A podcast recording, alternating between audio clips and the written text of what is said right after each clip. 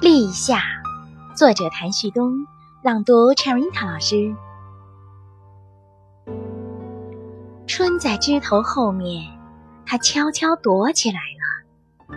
夏天的阳光伸展着，恣意的眼神扫视着花花草草。小鸟只在早晨歌唱，虫子把太阳晒出汗，夜晚才出来弹琴。我们在树荫下聊天，云朵不会笑话的，只有阳光会流露出嫉妒之心。